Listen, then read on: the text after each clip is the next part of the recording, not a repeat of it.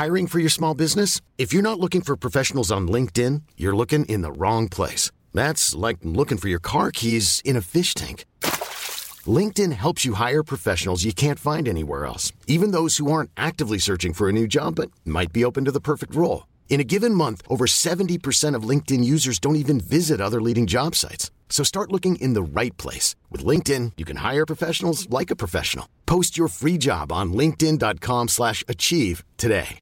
When you make decisions for your company, you look for the no-brainers. And if you have a lot of mailing to do, stamps.com is the ultimate no-brainer. It streamlines your processes to make your business more efficient, which makes you less busy. Mail checks, invoices, legal documents, and everything you need to keep your business running with stamps.com. Seamlessly connect with every major marketplace and shopping cart. Schedule package pickups and see your cheapest and fastest shipping options from different carriers. With rates up to 89% off USPS and UPS rates. And with the stamps.com mobile app, you can take care of mailing and shipping wherever you are. Make the same no-brainer decision as over 1 million other businesses with stamps.com. Sign up with code program for a 4-week trial plus free postage and a free digital scale. No long-term commitments or contracts. That's stamps.com. Code program.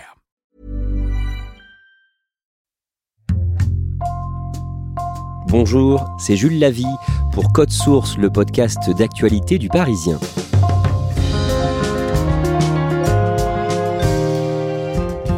Le premier disque des Beatles, le single Love Me Do, est sorti il y a bientôt 60 ans, en octobre 1962. À cette occasion, Code Source retrace le destin de John Lennon, le fondateur du groupe, auteur de l'hymne pacifiste Imagine, tué par balle en 1980 à New York à l'âge de 40 ans. Cet épisode de Code Source est raconté par notre invité, Ersin Lebovic, journaliste à France Info, qui a signé cette année un livre sur le sujet, Mythologie, une contre-histoire des Beatles.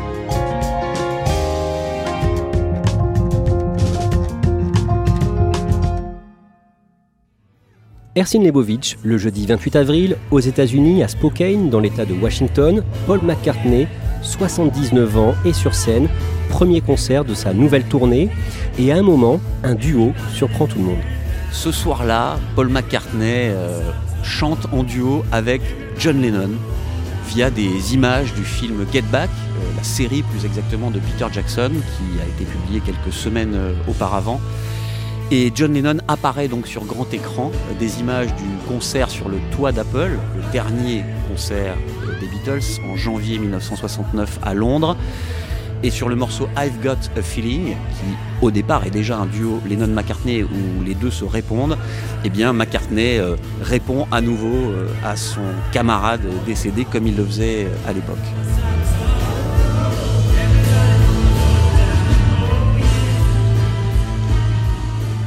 Ersin Lebovic, depuis des décennies, Paul McCartney fait tout pour faire fructifier commercialement le catalogue des Beatles, mais il semble toujours un peu jaloux de John Lennon. Cela s'est vu par exemple en 2002 quand il a sorti un nouvel album.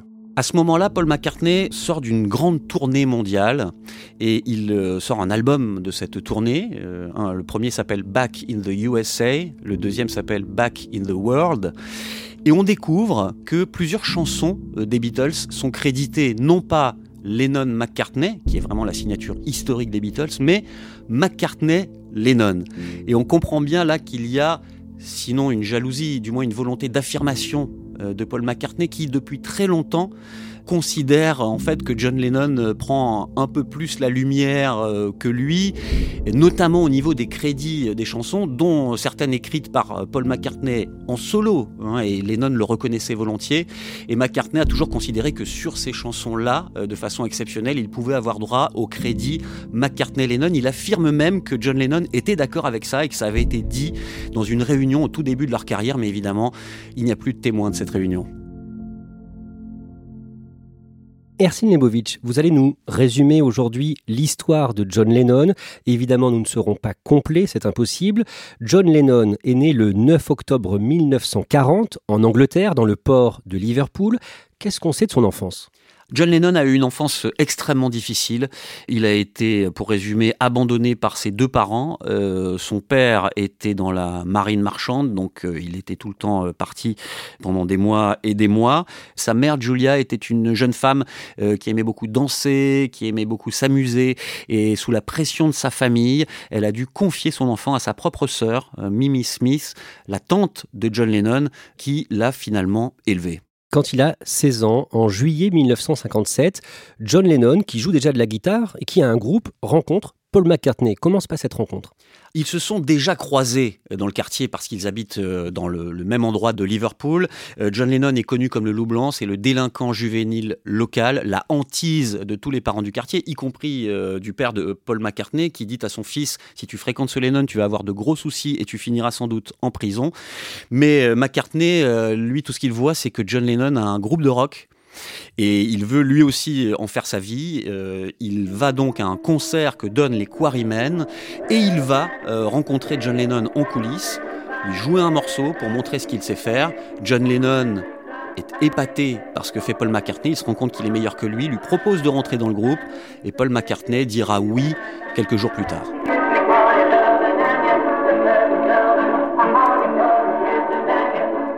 Ersin Lebovitch, John a 17 ans quand sa mère est victime d'un accident le 15 juillet 1958. Oui, John Lennon, à ce moment-là, il reprend contact avec elle et il découvre que sa mère est musicienne, qu'elle chante, elle joue du banjo, du ukulélé, elle lui apprend tout ça, elle adore faire la fête, elle adore écouter du rock and roll avec lui, donc c'est une, vraiment une très belle relation qui commence à apparaître. Et ce 15 juillet 1958, alors qu'elle rend visite à son fils, euh, en sortant de la maison, elle est renversée par un policier qui est au volant, qui n'est pas en service à ce moment-là, et euh, elle meurt.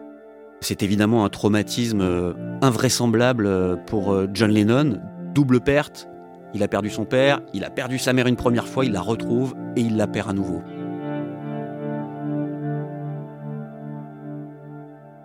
Partir de 1960, les Quarrymen qui ont intégré George Harrison changent de nom, ils deviennent les Beatles.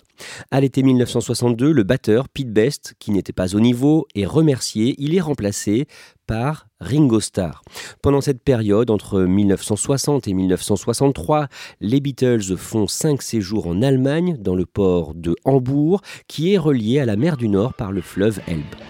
Les Beatles à ce moment-là jouent dans un club qui est un ancien club de striptease reconverti au rock and roll. Ils jouent toute la nuit et la journée, eh ben, ils traînent dans Hambourg. Ils vont notamment euh, voir des prostituées avec des yeux grands comme des soucoupes. Et puis euh, ils fréquentent tout un tas de gens euh, avec qui ils s'amusent beaucoup dans cette ville et en même temps ils s'épuisent, ils consomment beaucoup d'alcool, beaucoup de drogue et ils font leur apprentissage du rock and roll finalement. À ce moment-là, justement, les membres du groupe et John Lennon, encore plus que les autres, prennent des substances pour tenir le rythme, ces heures de concert chaque nuit. Ils prennent euh, des pilules qui ont un effet stimulant parce qu'ils les prennent évidemment avec beaucoup d'alcool. Et euh, c'est le personnel euh, du club où ils jouent à ce moment-là qui leur fournit aussi ces fameuses petites pilules. John Lennon en abusait visiblement beaucoup plus que ses camarades. À cette période, John Lennon fait tout pour provoquer le public sur scène. Il fait quoi sur scène? Il fait beaucoup de choses. Hein. Euh, il y a, paraît-il, euh, des photos de lui arrivant sur scène avec une lunette de toilette euh, autour du cou, parfois en slip. Il provoque le public allemand en faisant des saluts nazis, en traitant euh, les gens qui sont en face de lui de nazis, séquelles évidemment de la Seconde Guerre mondiale. Ce sont des enfants de la guerre, euh, les Beatles, et surtout ils sont totalement euh, épuisés par les heures de travail, rendus à moitié hystériques par les drogues qu'ils prennent et l'alcool qu'ils consomment. Et quand ils sont dans leur ville, Liverpool, ils jouent dans un petit club, le Cavern Club. Ça ressemble à quoi quand ils sont à Liverpool dans ce club? C'est une cave on y descend par une toute petite échelle euh, assez dangereuse et en dessous, euh, on arrive dans trois voûtes. C'est extrêmement humide, c'est totalement décrépit. Il y a par terre euh, des mégots écrasés et de la cendre qui vole dans toute la pièce au fur et à mesure que les gens dansent et sautent. Et les Beatles débarquent dans ce club et mettent le feu, comme on dit, au fil des semaines. des files d'attente de plus en plus grandes sont visibles tout autour du pâté de maison. Et à ce moment-là, donc, ils font des allers-retours avec Hambourg régulièrement. Et quand ils sont à Hambourg, vous racontez dans votre livre, Ersin Lebovitch, À quel point ils vivent les uns sur les autres. Oui, ils vivent dans des conditions absolument déplorables. Leur premier séjour notamment, ils sont hébergés à l'arrière d'un cinéma qui est un ancien cinéma porno dans une petite pièce en béton. Il n'y a pas de fenêtre, il n'y a pas de couverture, ils dorment sur des, planches, voire euh, des petits lits en béton. Et évidemment, bah, ils partagent tout. Ils ramènent euh, des filles, par exemple, euh, à cet endroit, et, ils sont tous là. Et c'est comme ça que, par exemple, euh, George Harrison va perdre sa virginité à Hambourg avec une jeune prostituée hein, qu'il a rencontrée dans le club où il joue, en présence des trois autres Beatles qui ont la gentillesse de faire semblant de dormir jusqu'à la fin, au moment suprême où là, ils se lèvent et ils applaudissent le petit George Harrison. À ce moment-là, les Beatles ont un manager, un certain Brian Epstein. Il est homosexuel, ce qui signifie qu'il doit vivre sa vie privée de façon cachée, puisque l'homosexualité est interdite et pénalisée à cette période en Grande-Bretagne. John Lennon et lui sont très proches. Effectivement, la relation entre John Lennon et Brian Epstein a toujours été particulière. D'abord parce que à ce moment-là, John Lennon est le leader des Beatles et Brian Epstein comprend évidemment qu'il faut euh, traité avec Lennon pour euh, avoir le groupe euh, derrière lui. Brian Epstein est extrêmement séduit par euh, la personnalité des Beatles et plus particulièrement par celle de John Lennon, dont il est vraisemblablement amoureux sans grand espoir.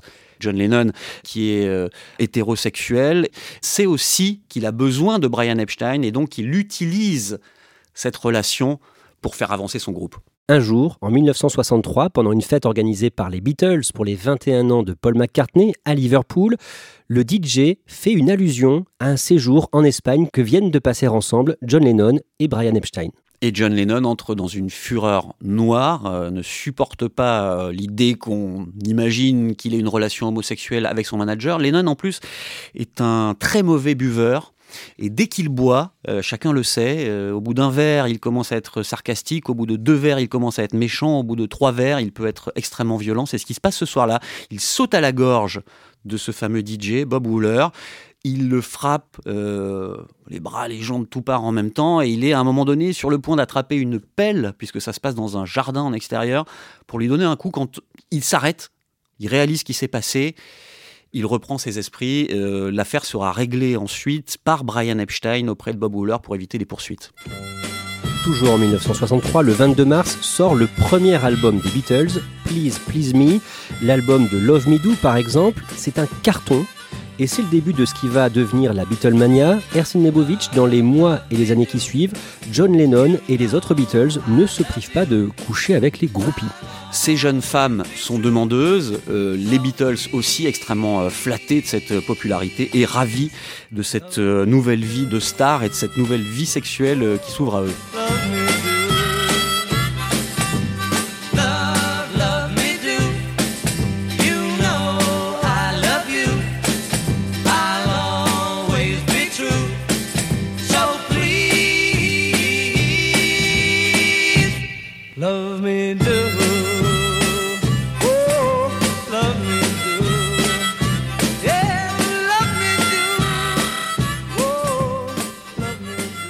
John Lennon le reconnaîtra plus tard. À cette période, il lui arrive d'être violent avec ses compagnes. Oui, il dira Je me battais avec les hommes et je tapais les femmes. Lennon a évidemment euh, énormément de violence en lui, et dès qu'il boit un verre ou deux, c'est encore pire, donc les altercations euh, ne manquent pas. En effet, bien qu'au moment des Beatles, elles sont étouffées et rien ne sort euh, dans les journaux ni ailleurs. John Lennon est marié depuis 1962 euh, avec sa première épouse Cynthia. Il a un fils avec elle, Julian. Mais John va être un père absent avec lui. Totalement absent. Euh, d'ailleurs, euh, le jour de la naissance de Julian Lennon, John n'est pas là. Il est en tournée. Il met plusieurs jours avant de venir rendre visite à sa femme et à son fils. Quand il arrive, évidemment, il est assailli par le personnel de l'hôpital. Chacun lui réclame un autographe. Il a à peine le temps de dire bonjour à sa femme et de voir son bébé, qu'il annonce immédiatement euh, à Cynthia Lennon euh, qu'il repart, cette fois en vacances, pour se reposer, mais pas avec elle, ni avec euh, son fils qui vient de naître. non, c'est là qu'il part avec son manager Brian Epstein pour une semaine de vacances en Espagne. La popularité des Beatles ne fait que gonfler. Le 9 février 1964, John, Paul, George et Ringo sont aux États-Unis. Ils font leur premier passage à la télé américaine dans l'émission Ed Sullivan Show sur CBS. Plus de 70 millions d'Américains regardent ce soir-là le Ed Sullivan Show. C'est l'arrivée des Beatles en Amérique, c'est l'arrivée du rock britannique en Amérique et c'est le retour du rock tout court sur ces terres. Et devant euh, les télés américaines ce soir-là, vous avez euh, toute une génération de jeunes gens qui vont voir leur style incroyable, la joie avec laquelle euh, ils font ce qu'ils font, et chacun va se dire, eh ben, je veux faire pareil.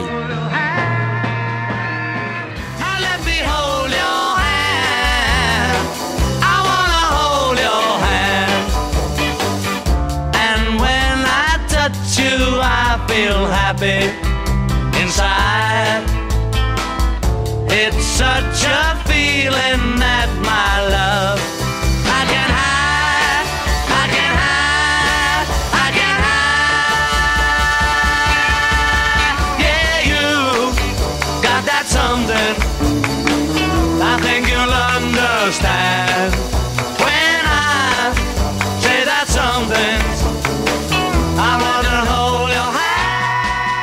En 1966, le 3 avril, sort une interview de John Lennon dans un journal britannique, le London Evening Standard, interview qui fait polémique aux États-Unis.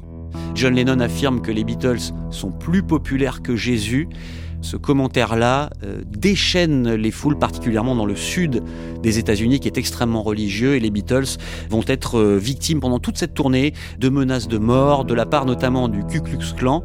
Pendant toute la tournée, John Lennon est effrayé dès qu'un pétard euh, éclate dans la foule, il croit qu'on lui tire dessus. Et dans le même temps, des fans en colère qui se sont tournés maintenant contre John Lennon vont jusqu'à brûler les disques des Beatles dans des autodafés géants dans le sud des États-Unis. En 1967, leur huitième album, Sgt Pepper, sorti au mois de juin, bat tous les records de vente. Et dans cet album, Ersin Lebovitch, il y a plusieurs chefs-d'œuvre de John Lennon. Oui, on peut citer A Day in the Life. Il développe comme ça cette balade euh, assez psychédélique.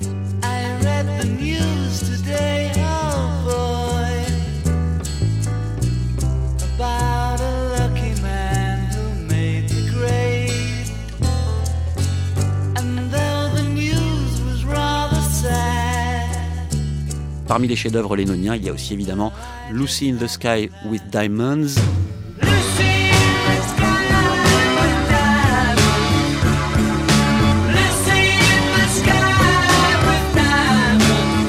n'est pas une allusion au LSD, malgré les initiales du morceau, c'est le titre d'un dessin que le petit Julian Lennon avait fait à l'école. Lennon l'a simplement repris tel quel.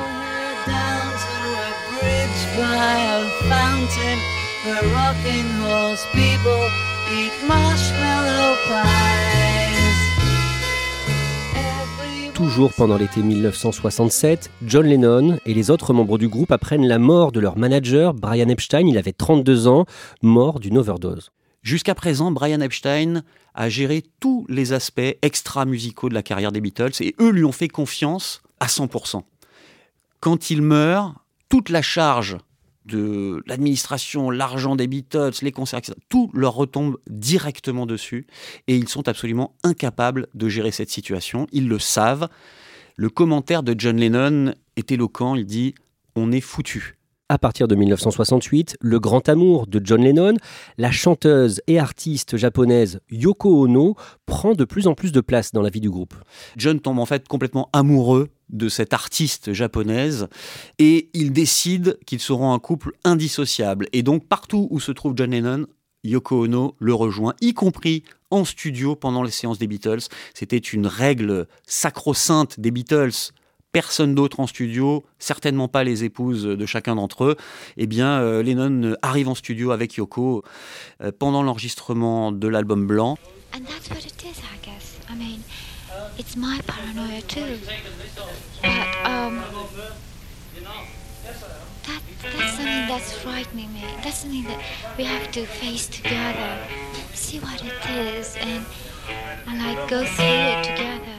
Yoko est omniprésente, les Beatles ont du mal à se parler, ils ne composent plus vraiment ensemble, ils n'enregistrent parfois plus tout à fait ensemble, chacun dans des studios différents, et puis ensuite ils viennent compléter euh, les morceaux des uns des autres, mais on n'est plus du tout dans la, fraternité, euh, le cercle fermé euh, qui existait jusqu'à présent. En 1969, les Beatles décident d'organiser un concert sur le toit de leur entreprise, leur propre label Apple à Londres, concert organisé le jeudi 30 janvier 1969. Quand les Beatles arrivent sur le toit de l'immeuble Apple, euh, au 3 Savile Row à Londres, personne ne sait évidemment qu'un concert va avoir lieu. Il y a en bas euh, des passants, euh, des gens qui sont en train de circuler dans la rue et qui d'un coup entendent des notes de musique, lèvent la tête et voient effectivement quatre Beatles perchés sur le toit d'un immeuble et qui commencent à jouer leurs morceaux. Et la foule grandit, la foule s'agglutine jusqu'à ce que la police soit appelée par des riverains qui se plaignent euh, du bruit, des embouteillages, et les policiers viennent sur place. Évidemment, ils n'interrompent pas le concert des Beatles. Personne n'interrompt les Beatles. On leur demande simplement de, ne pas faire trop long. Et quand ils ont fini, eh ben, ils remballent leurs instruments et ils redescendent euh, dans leur immeuble.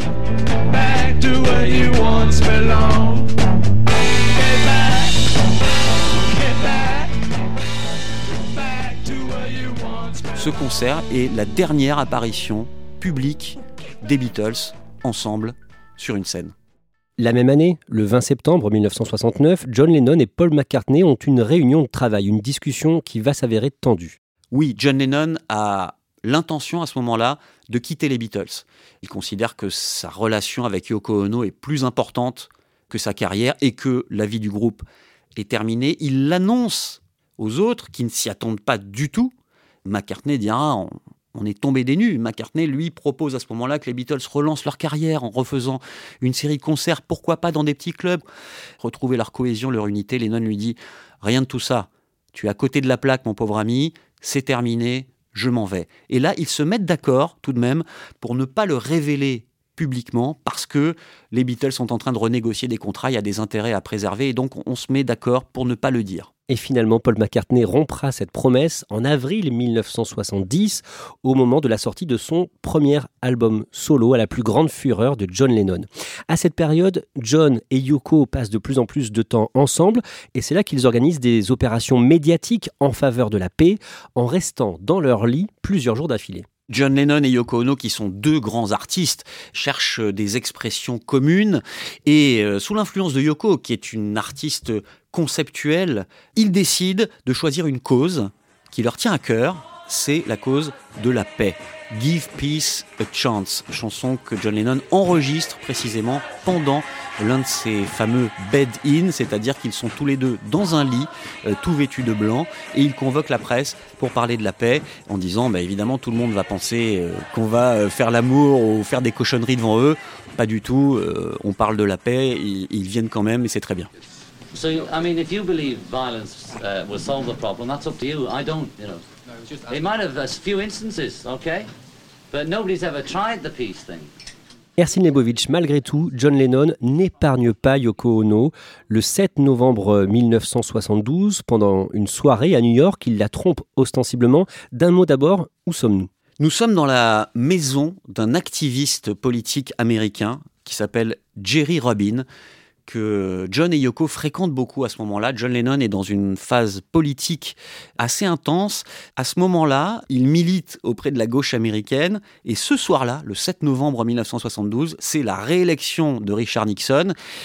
Cette réélection euh, met John Lennon en furie en plus des problèmes euh, de couple qu'il peut avoir euh, avec Yoko à ce moment-là, il boit, il prend de la drogue, et à un moment donné, eh ben, il, attrape une convive euh, qui passe par là, il l'entraîne euh, dans une pièce à côté. Euh, ils ont tous les deux une relation sexuelle qu'on entend à travers le mur. Les invités extrêmement gênés mettent de la musique, un album de Bob Dylan, mais ça suffit pas, on les entend quand même. Et à ce moment-là, Yoko Ono se dit qu'il y a vraiment quelque chose qui ne va pas dans leur relation, qu'il faut que ça change. John Lennon et Yoko Ono se séparent en 1973 et cette séparation dure un an et demi. Ils se séparent, elle lui dit part il lui dit euh, d'accord, je m'en vais à Los Angeles, mais elle ne veut pas qu'il parte tout seul. Et donc elle le confie au bon soin d'une de leurs assistantes qui s'appelle May Peng.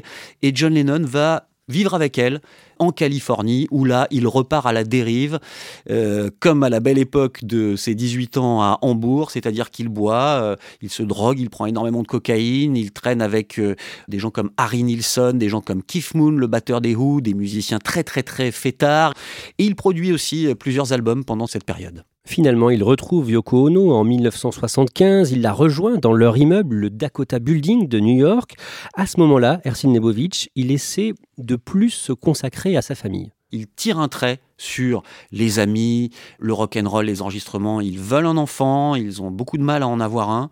Ils vont voir des médecins qui leur prescrivent euh, des traitements euh, naturels, macrobiotiques, des régimes, etc. Et ils le font euh, jusqu'à la naissance de Sean Lennon. Et là, John Lennon dira Je me consacre à ma famille, je raccroche ma guitare, je fais du pain à la maison. Et pendant ce temps, Yoko gère les affaires. John Lennon a donné un surnom un peu particulier à Yoko Ono il l'appelle mother, mère, maman. On comprend que sa mère, qui a été quasiment sa muse euh, pendant toute sa carrière, est à ce moment-là euh, remplacée par Yoko Ono, qui est euh, sa nouvelle muse, et ça en dit pas mal aussi sur leur rapport au sein de la famille Lennon. Le lundi 8 décembre 1980, John Lennon et Yoko Ono sont à New York dans leur immeuble Dakota Building proche de Central Park. Un fan attend John Lennon au pied de l'immeuble, un certain Mark Chapman. Qui est-il? Mark Chapman, l'un des nombreux fans qui attendent en permanence euh, John Lennon au pied du Dakota Building chaque jour, est un fan des Beatles devenu fanatique, mais dans le mauvais sens du terme, au moment des déclarations de John Lennon sur Jésus et les Beatles, lui qui idolâtrait littéralement Lennon, commence à considérer à ce moment-là que John Lennon en réalité est un hypocrite. Et comme il souffre lui-même de problèmes psychologiques, sa réflexion va avancer vers euh, une folie qui est l'idée de tuer John Lennon. Et cet après-midi-là, au pied du Dakota, Mark Chapman ne sait plus s'il doit adorer ou tuer John Lennon. Il a dans sa poche un pistolet pour commettre son crime, mais sous son bras, le dernier album de John Lennon, Double Fantasy, à lui faire dédicacer. Il est environ 17h quand Mark Chapman aperçoit John Lennon. Il l'aborde et il sort non pas son pistolet, mais son album, son disque, et John Lennon dédicace cet album à Mark Chapman. Instant immortalisé par un jeune photographe qui se trouve là lui aussi euh, parmi les fans et qui euh, immortalise John Lennon signant l'album de Mark Chapman. Environ 6 heures plus tard, à 22h50, une voiture redépose John Lennon et Yoko Ono qui rentrent d'un studio d'enregistrement au pied de l'immeuble Dakota. Mark Chapman n'a pas bougé depuis le début de la journée puisqu'il est là en réalité depuis euh, la matinée. Et euh, pendant tout ce temps, il entend des voix. Il est schizophrène, il entend des voix qui lui disent Fais-le, tue Lennon, ne le fait pas. Et quand il entend arriver euh, la limousine des Lennon, il va se poster à l'intérieur du couloir d'entrée de l'immeuble euh, du Dakota, avant la loge euh, du concierge, et il attend là, dans le noir, la main sur son pistolet. Il voit d'abord Yoko Ono entrer dans le vestibule, il la laisse passer, puis c'est John Lennon qui arrive, qui passe devant lui, et à ce moment-là, il sort de la pénombre et crie Mr. Lennon, John Lennon se retourne et Mark Chapman lui tire dessus à quatre reprises. John Lennon s'effondre. Yoko Ono revient en hurlant. Les secours sont appelés immédiatement.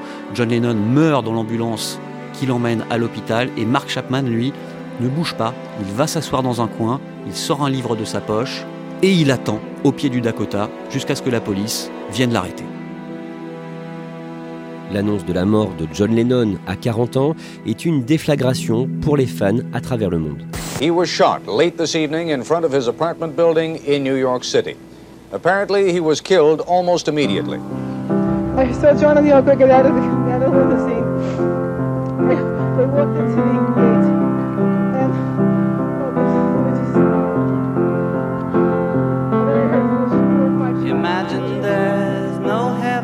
Ersin Lebovitch, dans votre livre, vous ne cachez rien des côtés euh, les plus sombres des Beatles. Vous racontez par exemple qu'ils se sont souvent disputés pour des questions d'argent, qu'ils ont fait beaucoup d'évasion fiscale. Pourquoi avoir choisi de raconter tout ça, la face sombre des Beatles? Les Beatles sont des grands hommes euh, dans l'histoire de la pop, mais bien au-delà aussi. Hein. ils sont dans plusieurs euh, panthéons. Mais leur aventure est d'abord une aventure humaine, et même si elle a été euh, réécrite au fil des années, si elle a été euh, lissée, polissée, on est face des aspects qui sont un peu gênants ou pas très reluisants, eh bien, euh, euh, je considère que cette histoire est plus intéressante que la légende. Et contrairement à la citation qui dit euh, lorsque la légende devient un fait, imprimer la légende, eh bien, moi, je pense que les faits sont beaucoup plus romanesques, beaucoup plus intéressants, beaucoup plus fous que n'importe quelle construction mythologique, et que c'est cette aventure humaine qui fait la beauté et la grandeur des Beatles.